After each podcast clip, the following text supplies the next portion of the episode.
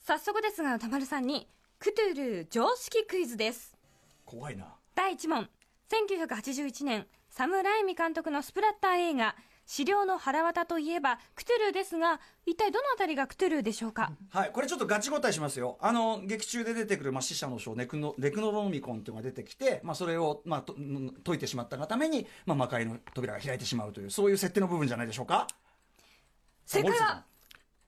OK です。いや、あって、まあちょっとね答え方にもね、いろいろこ、多分ワードにも選び方もあると思いますがね。はい。はい。付け焼き場回答で申し訳ございません。いえいえ、どんどん行きましょう。では、クトゥルー常識クイズ第2問。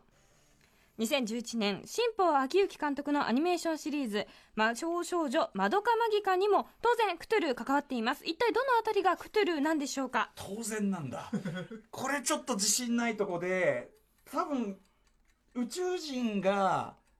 あの人類と違う論理を持った宇宙人が時空を超えてこうなんか精神攻撃を超えてくるみたいな悪夢見させたりなんかそういうようなこと？森下さん、判定は？ありでしょう。ありありよかった、よかった。キュキューベありだった。さあそして。最後のクトゥルー常識クイズ。現在公開中の映画、マイケル・ドハティ監督のゴジラ、キングオブモンスターズも当然クトゥルーでございます。具体的に一体どこがクトゥルーなんでしょうか？当然みたい。あのーまあ多分南極にまずその古代の化け物が埋まってるっていう感じとあとその超古代文明でしかも人間以上のその古き神々がいてっていうような設定の感じでしょうか。でその怪獣たちがわーって出てきたらもう世の中はもうわやだみたいなその感じあと秘密結社がこう暗躍してたりとかその感じでしょうかねど、どうでしょうか？OK にしましょう。多分ね、答え方にね、答え方にね、微妙な分かりみ感とね、そのね、その私のレベルの感じがあるんだと思います。いえいえまあ、白黒分けられる話でもなくて難しいんですけどね。多分今日はぜひちょっとその、この辺りを入り口にですね、は、はいいクトゥル、まあ、クトゥルフでもね、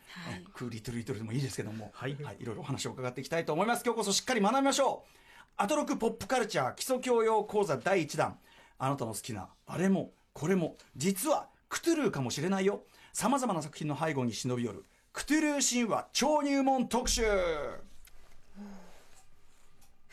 これ BGM ククトゥルー的な曲って書いてある。そういうことなのかな。そういうことなのかな、えー本日から突然始まりました現代のポップカルチャーをもっと楽しむための基礎教養を一から学んでいくポップカルチャー基礎講座。要するにあのー今更あんまり人に聞けないけど、これ分かってれば多分いろいろもっと楽しいんだろうなみたいなはい。やつあるじゃないですか、えーそれに関して、ね、今回記念すべき第1回のテーマはクトゥルー神話でございます。多分あのーなんか名前は聞いたことあるとかあークトゥルーなの？クトゥルフなの？とかね、まあ、そういう人はいる。そのぐらいの僕も大体そのぐらいのレベルです、えー初めて聞いた人方も当然いらっしゃるでしょうこの機会にちゃんと履修しておくと、えーこれ現在もさまざまなジャンルに浸透しているクトゥルー神話いろんな作品がより深く広く楽しめるようになるという入り口になり得るってことですねあなたが好きなあの作品も実はクトゥルーの影響下にあるかもしれないよということでそんな奥深きクトゥルー神話の入り口を教えていただく、えー方はですねライター翻訳家にしてクトゥルー研究者の森瀬亮さんですいらっしゃいませはい、森瀬亮です。よろしくお願いします。お願いします。よろしくお願いしますはじめまして、よろしくお願いします。よろしくお願いしますはい、えーお呼び立ていたしましてありがとうございます。いえいえはい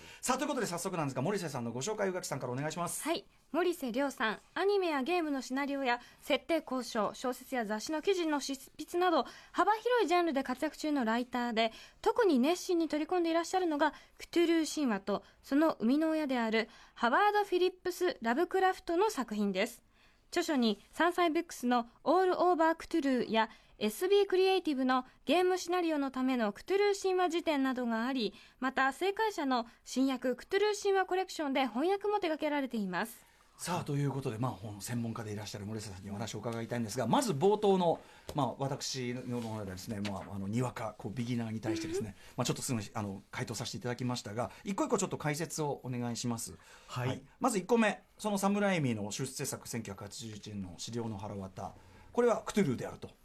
これはと言いますか、あの、より正確にあの、2作目の資料の腹立2ですね、あの、87年の方。こちらであの、ネクロノミコン、あの、先ほどおっしゃいましたけど、はい。ネクロノミコンエクスモルテスという、あの、禁断の書物が出てまいりまして、はい。あの、まあ、大体これ歌丸さんのおっしゃった通りなんですけど、あの、物語の重要な、はい。や嫌な鍵を開けてしまう。一作目だと違う名前なんですけどね、ああれね。そうでしたっけ？そっあの、かそっか。なナチュロールデモントっていうので出てきたんですよ。へー二作目以降ずっとネクロノミコン扱いです。じゃあ、はい。サムライミも2作目で初めて意識的にクトゥルーシーンは取り入れてみようかなって感感じにあったな。のかなとも思うのですけど、ただあの今あのあの映画あのまあネクロノミコンもご覧になるとわかるんですけれど、あのまあ人間の顔がね、あの表紙に貼り付いている。すごく気持ち悪いいい感じのあのデザインなんですけど、あれがですね逆にあのクトゥルシュアの世界に逆入しまして、今ネクロノミコンっていうとあれ思いつく人が多いんですよ。なるほど、そうやってこう作品世界がどんどん相互に影響し合っていくのもクトゥル特徴かもしれませんね。はい、えー、ちょっと一個だけ脱線していいですか？はいどうぞ。あのこの資料の腹渡的なその山荘でそのまの魔導書みたいなの開いちゃって大変なことになるっていうのがの先を描いたキャビンっていうホラー映画。があるんですけど、はい、あれなんかさらにクトゥルじゃないですかその要するにそれがあれは割ともろですよね。もろに。あの単語的には、はい、完全にもろに最後はその古き神々がてかここであの話しちゃっていいんですかねああそうか。映画的にねっていう。そうそうまさにまあまあ。まあまあネタバレです。あいかんいかんいかん。そうだ。大事なこと言っていただきました。失礼いたしました。そして2011年、えー、まあ窓紛ですよね。魔法少女まどか☆マギカ、こちら、もクトゥル要素どんな感じでしょう？はい、こちらはもともとシナリオライターというか実質的に原作者のあのニトロプラスのうろぶち源さんがもともとクトゥル神話というかあのラブクラフトの大ファンでいらっしゃいましてであの、まあ、本当にこれ宇多丸さんのおっしゃった通りなんですよ。あのキュゥべえですよね、うんうん、あの異星人のだからに地球とあの人間とは全くあの価値観の異なる、うん、あの住人があの、はい、出てくるという、まあ、あのディスコミュニケーションのお話であり、はい、あとはあのなかなかこうひねった形の宇宙のからの侵略の話であると、うんうんうん、これでだからラブクラフト的なものを意識したというのはあのうろぶしさん本人から伺ってますので間違いなく影響あります、はい、いわゆるこうコズミックホラー的な感覚というか、そういう宇宙的恐怖という感じですかね、はい、えー、そしてさらにもうつい最近ですね2010、まあ、今も公開中です、えー、ゴジラキングオブモンスターズ、えー、こちらもまあ、えー、クトゥル要素があると。はい。こちらはどうでしょう？こちらはもう本当にあの古代の地球を支配した神々としてのタイタンですよね、うん、というかあの怪獣の捉え方であるとかあの宇宙からの侵略者が混ざってたりするわけじゃないですか、であとあの海底の古代神殿とかを見てあのあれはうわうわうわってなった人たちはいっぱいいたんですけど、あの一個一個は実のところ昔からゴジラ映画によく出てくる話なんですけれど、ただあの一応ねドアティ監督があの、ラブクラフト的なものにしたかったみたいなことをインタビューでおっしゃいましたので。なるほど。まあ、あの彼は目配せがもう本当に、はい、全方位的ですね、本当にね。まあ、実はリップサービスじゃないかなって内心思ってるんですが、ただあの、ああいう作品を今作ろうとすると、どうしてもみんなラブクラフトを思い浮かべるんだよなと。まあ、そこの反映ですよね、はい、それくらいなんかこういうその古代文明があってみたいな話すると、もうラブクラフトの原型からちょっと逃げられないぐらいその浸透しちゃってるっていう、はい、なので僕無関係だって言い張るのはちょっと無理でしょという、うんうん、そこはあると思います、うん、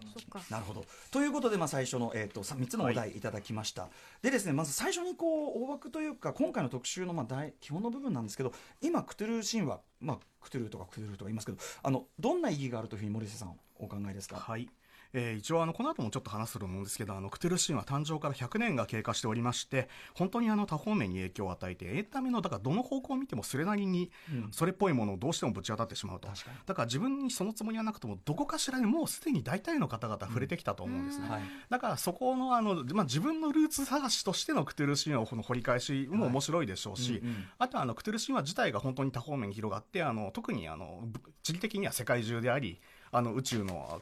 そこかしこであり、あとはあの時代もねあの超古代から、あの下手すると未来まで広がっておりますので、あのクトゥル神話という眼鏡もしくはあれですね目に鱗をはめることによって、あの世界が全く新しく新鮮なものに見えてしまうと、あのそういうあの嫌な効果があるので 嫌な効果。あの人生をより楽しむするあの楽しくするあの過ごすためのツールとして僕はあの非常に意義深いことだと。思っております。はい。いや、でもまさにその通りだと思います。はい、で、今日はちょっとね、具体的にどういうことなのかお話を伺っていきます。ちょっとメール一個ご紹介してください。はい、えっ、ー、とね、浅野、これは、と、信春さんかな？えー、浅野信春さん。えー、今回のクトゥル、えー、クトゥルフ神話特集楽しみにしております。というのも1年ほど前、僕が作っている彫刻作品に関するツイートがバズりまして、うん、そのコメント欄に、この作品はクトゥル神話クトゥル感がすごいなどとコメントが寄せられたのです。えー、それまで全くクトゥル神話を知らなかったので、調べてみたのですが、なかなか奥が深く断念。それ以来気になっていたので、ぜひ今回の特集を聞いて、クトゥルー神話に詳しくなり自分の作品についての理解を深めたいと思う。だから無意識にクトゥルー感出ちゃってるかもよっていうもうでこんな影響を受けちゃって、うん、写真これどうぞ。どっか。はい。というなんでしょうかね。いいですね。あの ベンチにこの日常の我々のねこう日常空間のベンチに何ですか？タコなのか何なのか。エビエビなのか。なんか甲殻類。あの、神社にあったっていうのはそれっぽいですよね。ああ、なるほどね。祀ってあったというか、こう、こうつ、まあ、閉じ込めてあったのか。あとやっぱりこの甲殻類とか、魚介系？大王具足虫みたいな。それっぽいですよね。あの、なんかいかにも海底に転がってそうなやつですよね。海底に海底に転がってしかも石っぽくてこれだからそのちょっとかつての文明化もするしという魚介ね魚介が魚介の感じ悪さみたいなそこもやっぱしクトゥルー感関係してくるあれでしょうかね。クトゥルー神話自体が、まあ、現実世界が一応舞台にはなっておりますのと、あとあの割とねあの超古代文明とか、それまああれはイースター島のモアイとかですよね、ああいうものが関わってくるので、あの現実とあの虚構のせめぎ合いといいますか。時々変なもの出てくるとそれっぽく見えてしまうんですよ。あの僕もたまにですね、こうあのまあ千葉県の南の方で変な像が見つかったみたいな話を聞きますとですね、こうわざわざ調べに行ってですね、あの一体これはどんな種類のものなのかと、あの調べてみると変な遊びを一頃ずっとやってたんですけど、だからその現実側に侵食してくる感覚もまた楽しみです、あれもこれも見えちゃうわけですね。さあということで、えお知らせの後ですね、クトゥルー神話その多大なる影響について、え森瀬さんにじっくりお話を伺いたいと思います。さあということでここから聞いた後には世界の見え方がちょっと変わるといいなな特集コーナー「ビヨンド・ザ・カルチャー」です。ここからはライター翻訳者、え翻訳家にしてクトゥルー研究家の森瀬繚さんにクトゥルー神話の誕生からその広がりになるについて超入門としてまずは取っかかりですけど、ね、あくまでこれはもちろん取っかかりですよ。はい、はい、えー、伺っていきたいと思います。よろしくお願いします、えー、よろしくお願いします。よろしくお願いします、はい、今日は3部構成でお送りします。第1部がクトゥルー神話の誕生についてそして第2部はクトゥルー神話の広がりとその影響についてそして第3部がこれが好きならクトゥルーも好きかも。ニアリークトゥルーなおすすめ作品。以上の3部でお送りしていきます。さあそれでは早速第1章いってみましょう。はい。神話誕生。クトゥルー神話はどのようにして生まれたのかこれあのクトゥルー神話クトゥルフ神話いろんな言い方ありますけど、はい、まあこれどっちも間違いじゃないということでこれあの話し始めるとちょっと説明が正確になると長くなってここは端折りますが今日はクトゥルーで統一いたします。はい、ということでえっ、ー、とクトゥルー神話というのはまずどのようにしてまあ何なんですかということですよね。うん、はい。えー、まずあのメタというか現実のその視点で申し上げましょう。うん、まずあのクトゥルー神話というのはですねあの20世紀の前半のアメリカで、あの、ウィアード・テイルズといったあの安いあの怪奇系の読み物雑誌をあの作品発表の場所にしていたあの小説家のハワード・フィリップス・ラブクラフトと、あの彼と大体手紙とか、うん、あとはあのいろんな形であの友達付き合いをしていた作家さんたちが、お遊び的にですねお互いの作品の間であの特定のキーワードですよね。これはクトゥルーであるとか、ネクロノミコンであるとか、うん、あとは神様でいうとアザトース、ヨグソトースであり、あとはあの架空の地名ですね、あの、アーカムとかインスマスといった地名を共有して、うん、お互いの作品の中であのこうなんとなくつながっているような感じで。まあ、今でいう、はい、今でいうバースユニバース的なものというか、ね。はい、作品を超えて。それはあの面白いのはあの別に誰かしらがじゃあやろうと言って温度を取って決めたわけではなくてなんとなくやっていたというそういうふうにして結果生まれたのがクトゥルー神話ラブクラフト本人が旗を振ってこういうのやろうぜって言ったわけじゃなくて、はい、自然発生的にというか。ラブクラフト自身がですね結構あのお互いにこういうキーワードをあのお互いパクリ合おうぜということはあの結構強く主張しておりまして手紙で僕も君から勝手にパクるから君も僕から勝手にパクりたまえ的なことをあの結構露骨なことを書いてる手紙があります、しかもあの小説の中に面白いなと思うのは、同世代の小説家だけじゃなくて例えば江戸川乱歩の作品とかからも勝手に、もともとだからラブクラフトはそういう作風の方なんですよね、あの江戸川乱歩であるとかあのジュール・ベルヌであるとか、うんうん、あのそういったあの古典的な SF 作品から、あのいよいよ参考にして自分も影響を受けつつ、うんうん、で時にあのワードをパクリつつと。いう、うんうん、あともう一つありましてあの彼1919年にあのロード男性にというアイルランドの幻想サッカーにはまり込んでおりまして、はい、それがあのペガーナ神話というですねあのいわゆるファンタジーですよね、異世界ファンタジー的なもの。独自のあの神話世界を作り上げた作家さんなんですよ、うんうん、あのそれが本当に気に入ったようでして自分もそれをあのやるぞと。だから1919年以降の作品があの大体クトゥル神話的な何かしらあの俺のオリジナルワールドみたいなものを作り上げていると。なるほど、はい、えもう一回その作家さんロード、はい、ロード男性にです、ね、ロード男性にさんに影響を受けたこともあると。はい。これでも一言で言えばその作家とか作品を超えてしかも結構自由に使っていいよってこう、はい、すごく平たいあの解釈の仕方ですけど今でいうその二次創作的なとかっていう感覚の超走りっていうことでしょうかね。こういう形で露骨に行われたのは僕もそれ以前の例はあんま知らないですね。はい、という、まあ、今に至るような感覚のちょっとパイオニアかもしれないという感じでしょうかね。はい、で、えーと、クトゥルー神話その具体的に中身はじゃあ先ほどメタ的にっておっしゃってね、うん、中身はどういうような内容なんですか、はい、中身はまずあのそのクトゥルーというものもそう含むせなんですがもともとだからこの地球あの下手すると宇宙もあの想像したあの神々というのがいると、うん、ただしその神々というのはいわゆるあの、まあ、キリスト教的な神々のようにあの優しくあの慈悲深いものではなくて、うん、特に人間のことなんか勝手に生まれたあの何か虫けらぐらいにしか思っていないようなあの神々がいると。であのそういったものが実は太古にあの地球のあちこちであるとか宇宙のあちこちにあの眠っておいてそれがちょちょっとしたきっかけで目覚めてそれでひどいあの人間世界にあのひどい破滅が訪れかねないぞという、うん。そういう恐怖感を描いた作品ですね。これっていうのはやっぱり1920年代当時のその恐怖表現として、例えば化け物とかが出るにしても、はい。もうちょっとその人に寄せやすいとか自然界に寄せやすい発想だったところで、もうそういう桁じゃねえんだよっていう。むしろ SF 的な考えですよね。あのあんまりこう今日はまあ大体やっぱり幽霊物語であるとか、あの狼男吸血鬼とかもそうなんですけど、結局人間のあの、恨みつらみであるとか、え因縁話になるじゃないですか、えそういうのとあんま関係ない。えうんうん。あの人間の意思意思とかの都合とは関係なく、とにかく怖いことがそこにあって、怖いことが起きるぞという、うんうんそういうものをですねあのラブクラフトは強調していると、あと自分たちの存在そのものが、もうこんなものはほんもう彼らにしてみれば無価値なんだというか、はい。もうその、まあ、別にもう争うにも値しないようななんかその自分の存在そのものをこうなんかもう完全にひっくり返されるような、はい。その感覚っていうかっていう感じですかね。まあ、ただし人間にとっては本当にたまったもんではないです。し、もちろんもちろん。怖い話なので。ラブクラフトの作品は大体のものがやっぱ一人称なんですよね、はい。あのその人間がどあの、うん。いろんな怪事件に遭遇してなどんなひどいものにを見てしまってでどんな思いを抱いたかというとずっと書いてるわけなんですけど、うんやっぱり人間中心の物語ではあると思います。あとそれを現実にこはい。う侵食させるように仕掛けがあるというか、うんこうなんか報告書の形取ってたりとか死んだ人の書簡ですよとか、なんかそういうこう現実に感じさせるこうい意図をすごく感じるんですけど。そうですね。あのラブクラフトがあの自分の、まあ、これラブクラフトに限った話になるんですけれど、割とこう自分の住んでる場所であるとか旅行で行った場所とかをいちいちこう舞台に取り上げてですね、うんうんうん。そこで起きた怪事件をうんうん。描くんですよ。なのであの割とこうご近所感があふれると言いますかあとは読者の同じような地域に住んでる読者にとっては、はい。割と本当にあここはあそこだよなと。あ家の一つ一つも大体実在ですね。ええ。アメリカニューイングランド地方。そうですね。あの東海岸の北の方です。はいはい。なんかこの本読んでた時もまるであの本当にあった怖いわ話？のなんか海外バージョン読んでるみたいってずっと思ってて、むしろ本当にあった怖い話みたいなこういうことまあ、むしろこっちがルーツですよね。っていうその形式の。ってことなんですよってねことですね。ちなみにじゃあそのラブクラフトという方はその作家としてまあはい。1920世紀初頭にまあ活躍というか活動してましたけど作家としてどのような立ち位置の方っていうことでしょうかね？大体あのやっぱマイナーメジャーといいますかあの、うん知る人ぞ知る作家だったと思いじゃあます当時からそこまで大ヒット飛ばした人とかじゃない？では残念ながらないですね。もともとあの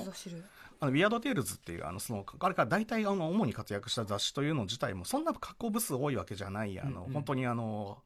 怪奇小説ジャンルがそんなにあのうん人気ジャンルだったわけでもないまあわけですよ、びまあ B 級とみなされてたでしょうし。でそのあの雑誌の中でもあの大体上から数えて何番目かぐらいの位置にいるという感じのあの熱心なファンはいるんだけれどあのベストセラー作家ではないという感じの方です。それやっぱり森瀬さんから見てやっぱりちょっと感覚が先行きすぎてた感じあると思います？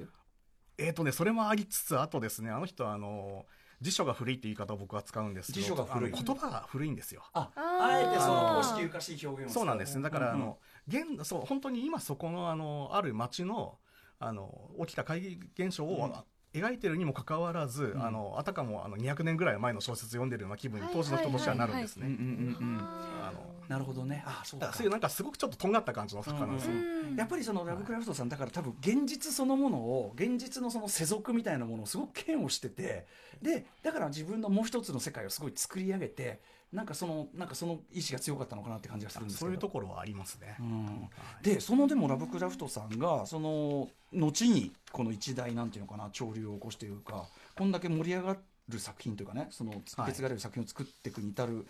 のはなぜでしょあの人がですねあの非常にあの人と付き合うのは大好きだった人でして、ん。本当にあの大量の手紙をいろんな人とずーっと毎日のようにやり取りをしてるんですね文筆魔でそれはあの作家さんであったりそのあの雑雑誌の読者であったり、いろんな人と文通してるんですけれど、読者にも送あの頃は割とあのねファンレターとかいや多昔分ね僕らが若い頃なんかはそうですようね。昭和の頃はは雑誌に普通に例えば漫画家さんの実住所書いてあってはい。先生にお励ましのお便り送ろうかな書いてありますかすらごい なんですよ。だからそれであのいろすごくいろんな同時代のあの同業者とファンから慕われた人なんですね。だからあのでその中であの彼はあのもっと君たちもあの俺のネタを使ってあのバンバン書けようというようなことを言うわけですから、まあ、皆さん書くわけですよ。なんかはい。これをよ読んでたその本とかを読んでた時すごいちょっとこう呼び声呼び声ね呼び声をはい。読んだ時とかあとなんかお話を聞く限りすごいちょっとこううーんとあのせ世俗的ではないというかあのこ難しい人なのかなと思ったんですけど慕われていたんですか？そうですね。あの人と付き合うのはすごく好きであの要はだからあの結構あの30歳ぐらいまでこの方あの割とこう引きこもりというかそれに近い、うん。あその空気は感じまはい、した生活をしてたんですけど、うん。その頃からあのいわゆる文芸サークル的なところに顔を出し始めて、うんうん。そこであの一気に注目された人なんですね、うんうんだからあの面倒見もいいですし、あの非常にあのいろんな人から慕われたと、いろんな意味でなんか今っぽい感じがするんですよ。その二次創作オールオッケーやでっつって。あのツイッターを与えちゃいけないそう人です。そうそう。そう。なんですよ。そうそうだから今ねそのラブクラフトが SNS 時代に生きてたらこれは面倒くさいですぞすごく面倒くさいですよ。面倒くさいと同時にでもそこを中心になんかムーブメント起きそうな感じっていうかすでにそれを先取りしてますよね、はい。SNS 的な感覚というか。であの作家たちにあの例えばあのネクロノミコンをどあの登場させるような作家があのどんどん増えていくわけですね。うんであの読者には、まあ、当然何の説明もなくそういうことをするので読者側は読者側でだんだんこう、あのん？これはあの別の作家さんの作品に見たぞというような、ね。前読んだあれに出てきたあれじゃねえかっつってそうそうそう。うんうん。だんだんこうあの不思議な何かが起きてるぞという感覚が広がっていくと、はいはいだから読者側とあの作家側であの同時に広がっていったわけですね。しかもインターネットなんかない時代ですから、読者同士もこう謎解きしてこうつながっていく感覚が完全に秘密結社のそれっていうか、でもちろんその読者もですねラブクラフトに問い合わせの手紙でこのネクロノミコンというのは何なんですか？本当にあるんですか？と。で今節丁寧に説明するわけですよ。いや実は私は考えたんですけどみたいなことを言いながら、うん。でもあの私が昔図書館で読んだ時にはみたいなことをヘレッとが書くんですねあの人。はわあうまい。要は本当にあるもののようにああ面それ白いはそれで書くんですよ、うんうんうん。あなるほど。なんかまるでちょっと研究者かのように。はい、だからさっき言った本当にあった呪いのビデオ館とか,、うん。そういうのも先取りしてるっていう感じすかもしれないね。ごい。現実そうと現実と虚構との境目が本当にあやふやになりますね、そういったことをすごく楽しみながらあのラブクラフトその仲間たちと読者も含めて、うんうん。あの盛り上がっていったのがクトゥルシアの最初ですね。なるほど、はい。でそれをまたその後世の人たちがどんどんどんどん受け継いで広げていったというそんなよう感じです。感じでしょうかね。はい。はいということでこれちょっと基礎知識的なところクトゥルシンははい。伺ってまいりました、第2章いってみましょうかね本日は、えーライターで翻訳家のえー森瀬亮さんにクトゥルシンは超入門特集を伺っております。あの森瀬さんあの要所要所であれ入れ足りてないっていう部分あったら全然ガンガンわかりましたガンガン大言ってください丈夫です。ガンガン言ってください。はいということで第2章いってみましょう。神話拡散。クトゥルー神話の影響とその広がり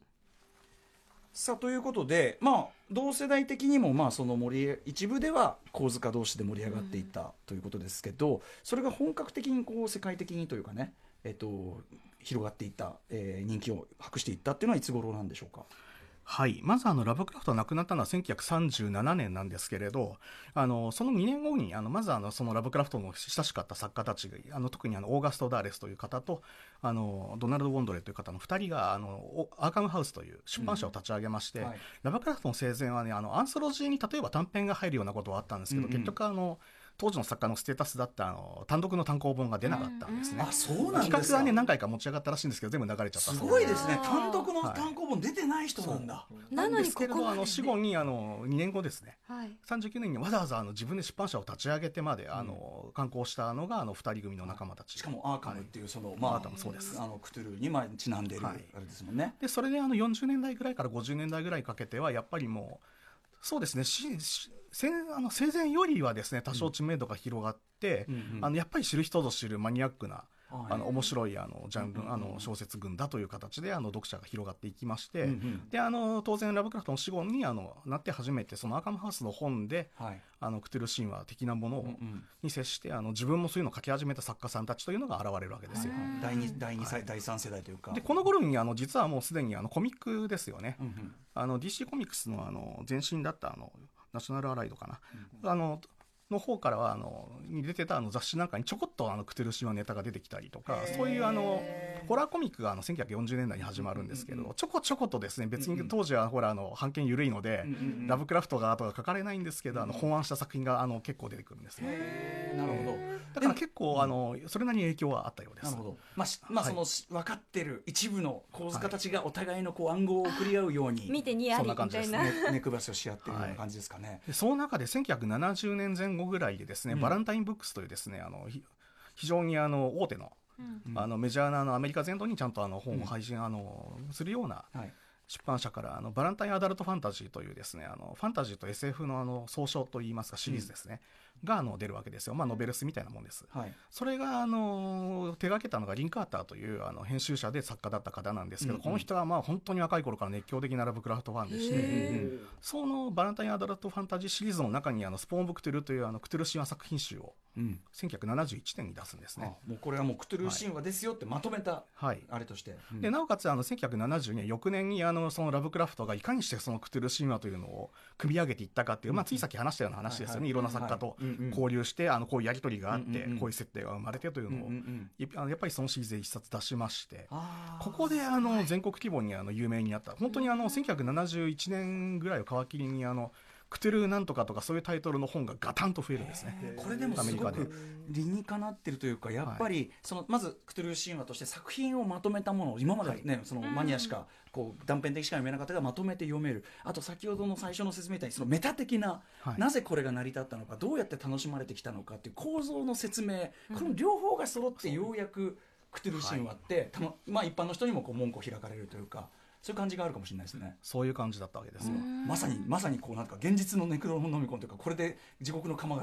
開いたというか。まあ、商業的にあのマイナーメジャーからメジャーマイナーに上がった感じですね。うんはいなるほどなるほど。ええあとやっぱりあれですかねやっぱその1970年代ぐらいになってようやくこうオタク文化的な今でいうオタク文化的はないものの土壌がまあアメリカなりなんなりでちゃんとようやくそんぐらいできたとかそうですね。あの大体日本の1980年代に似た雰囲気を感じます、うんうんうんちょうど10年間ぐらいずれてるっていう。やっぱり市場がそこで成熟するまでは、っていうことですかね。やっぱはい。どんだけ早かったかって感覚がねってことかもしれないですけど、そこで一気にメジャーになっていきますので、もう赤マウスとかも関係なくどんどんいろんな作品が出ていくわけです、1970、まあ、1年ぐらいを境にってことですね、はい、で日本にはどうだったんでしょう？日本への紹介は、日本にはですねこれがあの、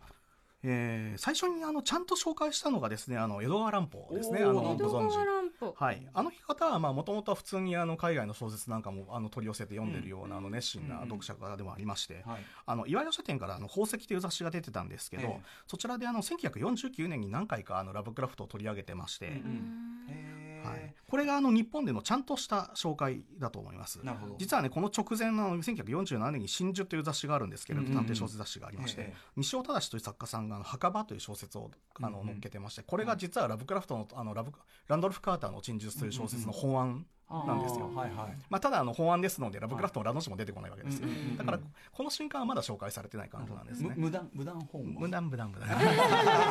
いい時代ですね、なるほどなるほど。いいのかな。まあいいやっていう。ただあのその後あの1950年代になりますとあの、はい。そのさっき言った宝石も含めていろんな雑誌にあの徐々にラブクラフトのうん。作品が載り始めて、うんうん。なおかつあのいろんなアンソロジーが当時で始めてまして、あえ。えの怪奇小説関係ですよね、うんうんあのやっぱりあのいろんなところでだんだんラブクラフトの名前が、うんうん。あの知られるようになっていく感じです。これでも例えば日本でもそのクトゥルー神話体系として受け入れられていたのか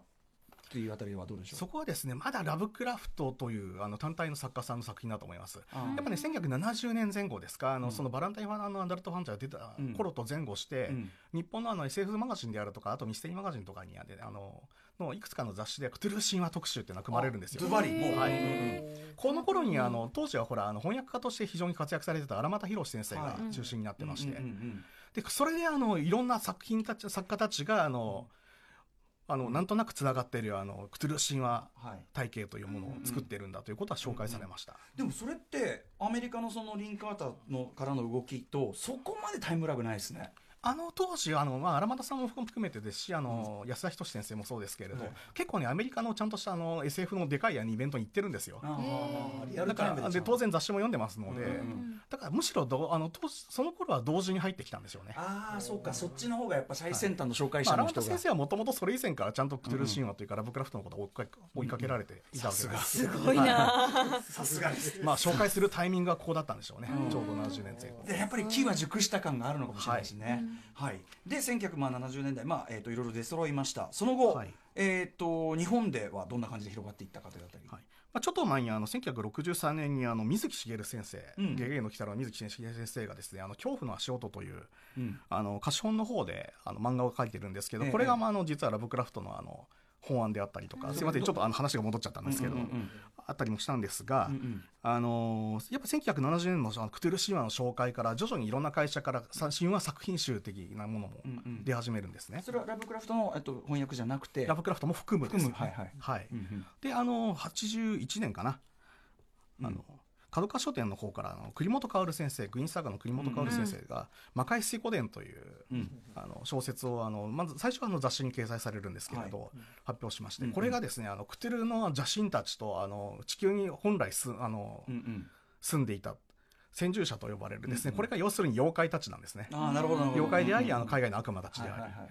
とあの地球の覇権をあの争って戦うみたいな話を始めまして、うん完全に二次創作的な。発想だうんうん。当時あの国本薫先生といいますと本当にあの押しも押されもしないベストセラー作家でしたんで、うんかなりのあの読者が一気にそこで増えたとうん思います。当時あのいろあのいくつかの出版社から出たあのクトゥルーものの作品集であるとかラブクラフトの作品集があのうんかなりあの売れ行きを増やしたのがこの国本薫先生のあの魔界水湖伝を読んだからといううん。アンケートはがきが来たという話をあちこちから聞いております。へはい。えというラインからも広がっていった。これが80年代の頭ですね。81年ぐらいはい。はい。でこの同じ年にあのアメリカで実は大きな動きがありまして、うん。クトゥルフ神話 TRPG が発売されたわけですよ。TRPG テーブルはい。RPG はい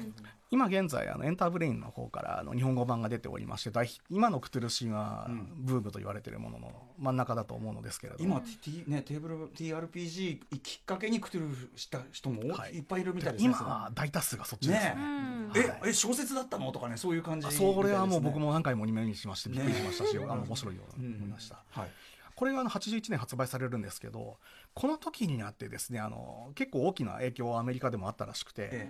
ほらあのやっぱゲームですのでえうんうん。いろんなあの謎のメーターの描写だけがされてる怪物であるとか神々には形がついたんですよね。初めて絵がバッチリ。はい。うんうん。ついたと。はい、そういうこともあってですね結構あのそのクトゥルシンア TRPG っていうのはケイオシアムという会社から発売された後しばらくの間、はい。だんだんそのゲーム中心にアメリカの出版関係もまとまっていくところがあります。なるほど。はい。そういうちょちょっとじゃあ TRPG 方向からもまあ広がりが見せるようになってきたということですかね。でそれがあの日本にもあの1987年ですかね、うん。はい、87年だ。にあの日本語版も発売されまして、うんうん。そうなりますとあのそのさっきの栗本先生の魔界水湖伝もあったんですけれど、うん。うんまた違う層から、そうですね。はい、うんうん。どちらかというとそれまであの RPG といいますかゲームのうんモンスターっていうと、まあ神話とか伝説とかに出てくるうんうん。怪物たちがあの中心だったわけなんですが、うん全く違う何かですよね。今までのドラゴンとかあヴァンパイアとかそういうものとは違う。かそういうんじゃなくてなるほど。あのどちらかというと何でしょうウルトラマンの怪獣とかの感覚に近い。あー。異形の似てるものはない。か現実にはないタイプのもねのというかうにゅうにゅうぐにゅうにゅうしてたり。それはごそっと入ってきたので、結構その時にですね怪獣好きがあのクトゥル神話に流れたという話もよく聞きます。ああなるほどね。単純にそういう怪獣の造形に惹かれる人も出てきたと、はい。あの頃よくほら子供向けにあの怪獣図鑑みたいなのいっぱい出てるじゃないですか、うん。確かに。ああいうものの何冊かに時々クトゥルものがポロッと回るのがあるんですよ、なるほどね。ああととね、そうやってなんかもう広が毒のようにこうぶわーっと広がっていくっていう。そうなんですね、はい。あともともとやっぱラブクラフトさんって先20世紀初頭の作家さんにしてはそのなんていうのモンスターデザイン力？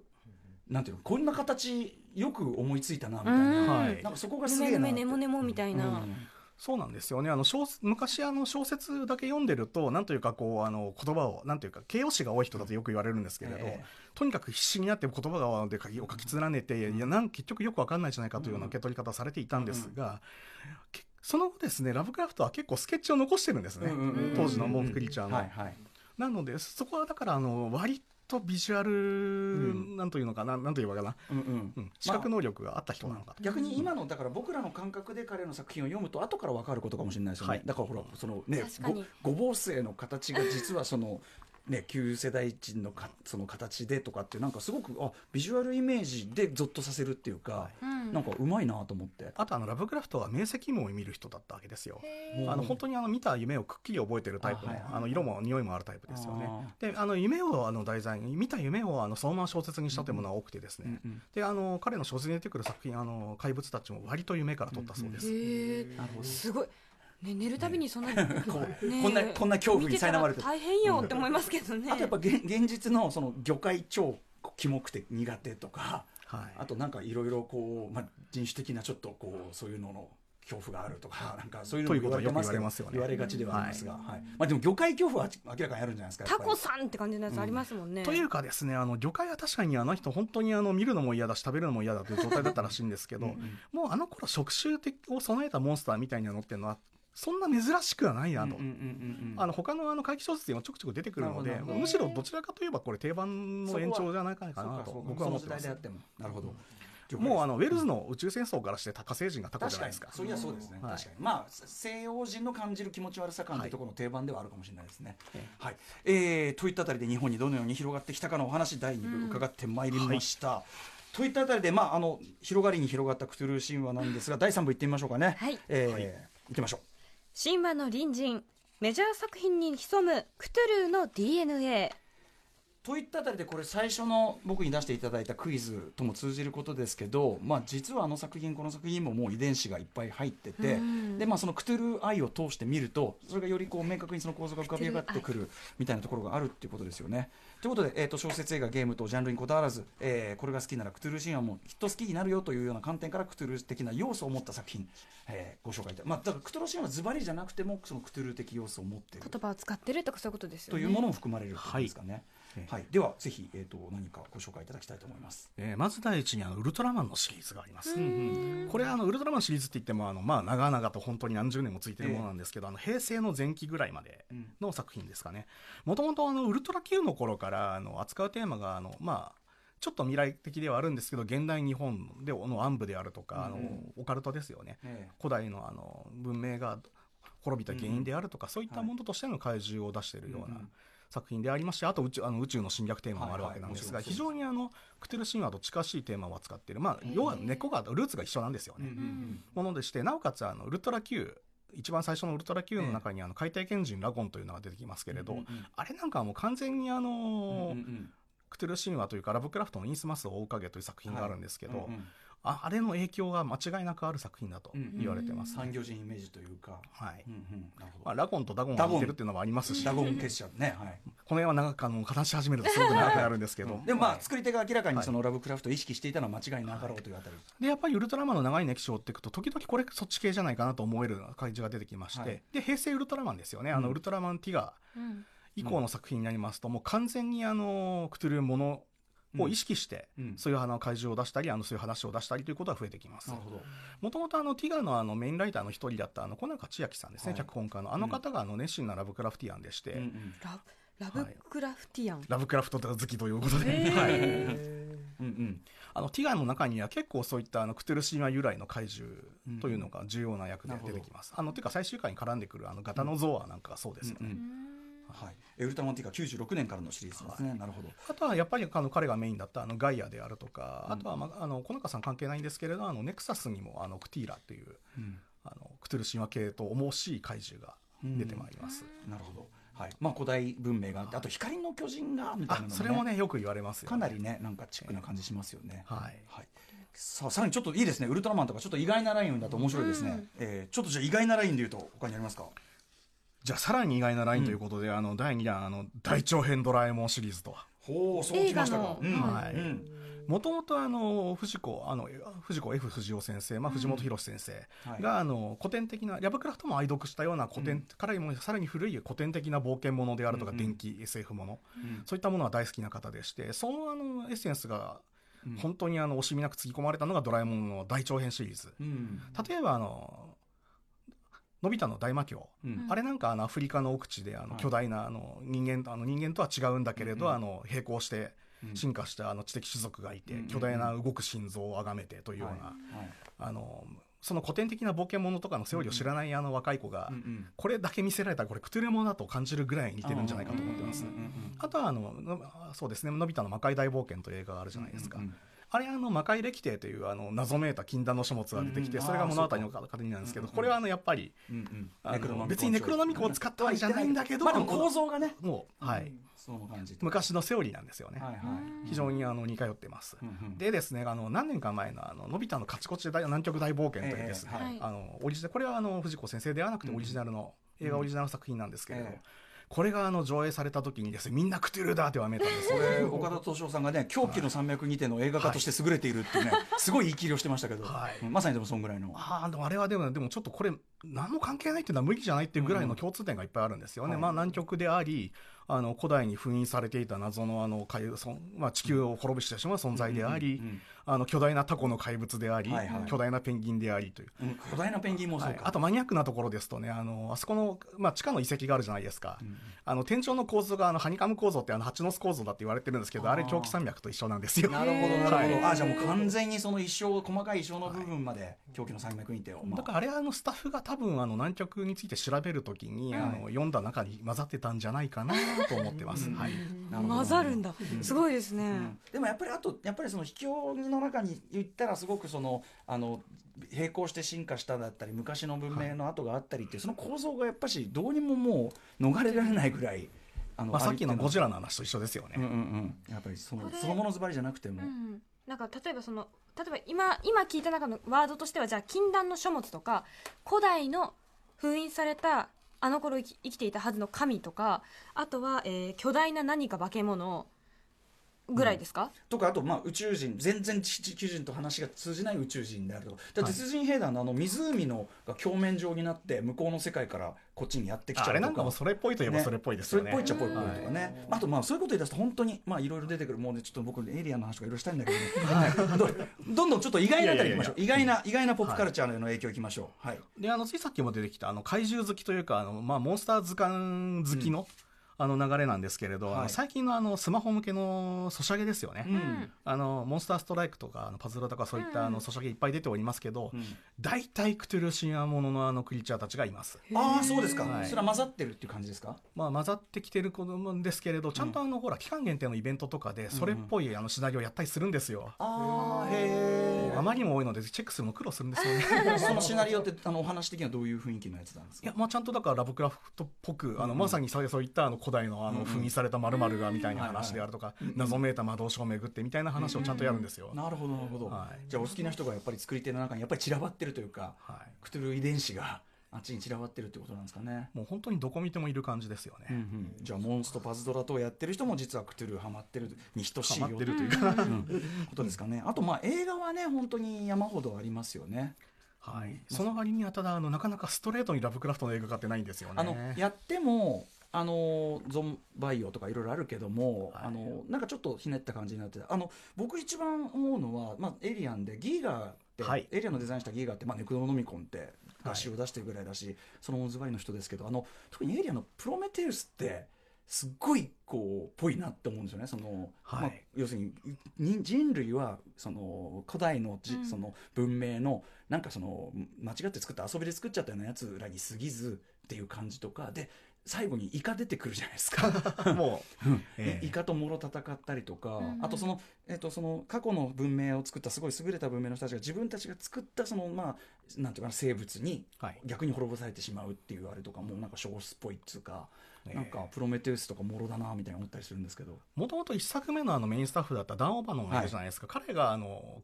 ヘルハザードヘルハザードとか。もっとストレートにクトゥルやりあのエイリアンでやろうとしたらしいんですよね、うんうんうんあのしなあの一え応その辺のプロットが残ってますけれど、はいはい。あの最初のだからギガカラムイゼのデザインなんか完全にあの口から触手離れてるあー。タコっぽいやつでやったりすると、はいはい。モロだったりするだから最初からすごい影響あったうんうんうん。と思うんですよ、はい。であとあのプロメテウスがねクトゥル的だという話になりますとあのギルモ・デルトロがうんうん。あの、まあ彼はあのずっとあの狂気山脈の映画版を作る作るとずっと言い続けて、あの待ってるんですけれど、うん。ねあの人があの一度あの狂気山脈作れそうになったんだけどやめるわって言ったことがあって、はい。その時の理由がプロメテウスでちょっとプロットかぶったって言ってましたね。ああやっぱそういうことか。なるほどなるほど。だから彼の作ろうとした狂気山脈っていうのは結構プロテメテウス的な展開をするようだったらしいですよ。な。るほど。でもね、はい。い、いからちゃんとやってよって気もしますよね。全然ね。かと思えばパシフィックリムのやっぱりこうぼっこり穴が開いててなんかこうぐにょぐにょした変なのああれはうやっぱりね。あの影響はあると思います。感じしますもんね。やっぱお好きねっていう感じは否めないというのねありますよね、はい。あと例えばそうですね。なんかも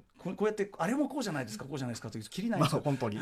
なんかもう一つ世界があってでその実はこう我々が生きてるこの世界はその仕組みじゃなくてっていうと、まあ、例えば「マトリックスで」その実は実際にその動いてる機械生命体がすごくこうなんていうかね魚介チックなやっぱりこう生き物だったりするのって、うん。やっぱりそのものじゃないにせよクトゥルー感みたいなのがこう騙してるまあ、異次元とかのあのイメージのアーキタイプになってる感じですよね。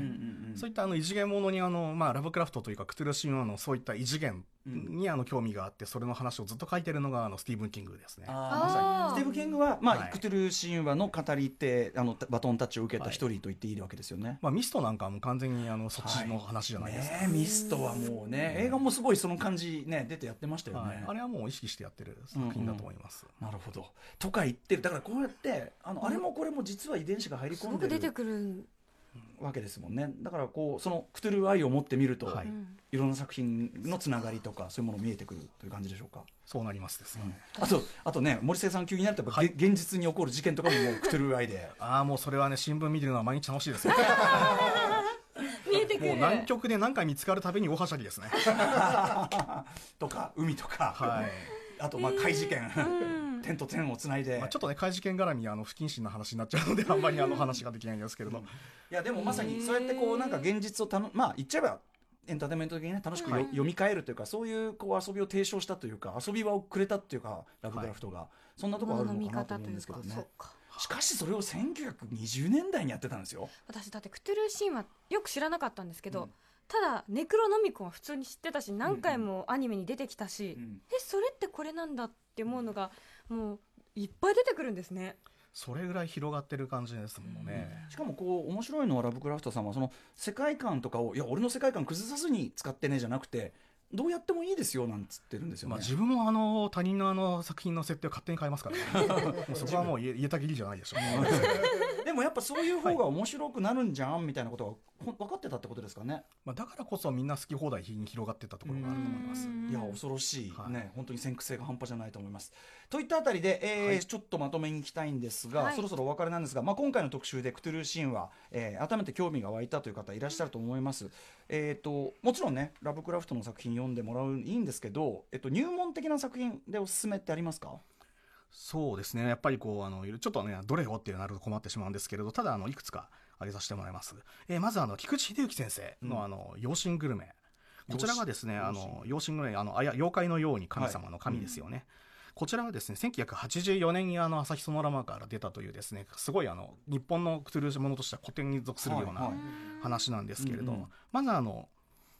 い今これはあの普通にあの2012年にソード社さんからあの再刊されまして、今も簡単に手に入るというのと、うんうんあとあの今の日本のブームですとやっぱ日本が舞台の話がうんうん。皆さんお好きでいらっしゃるので、はいはい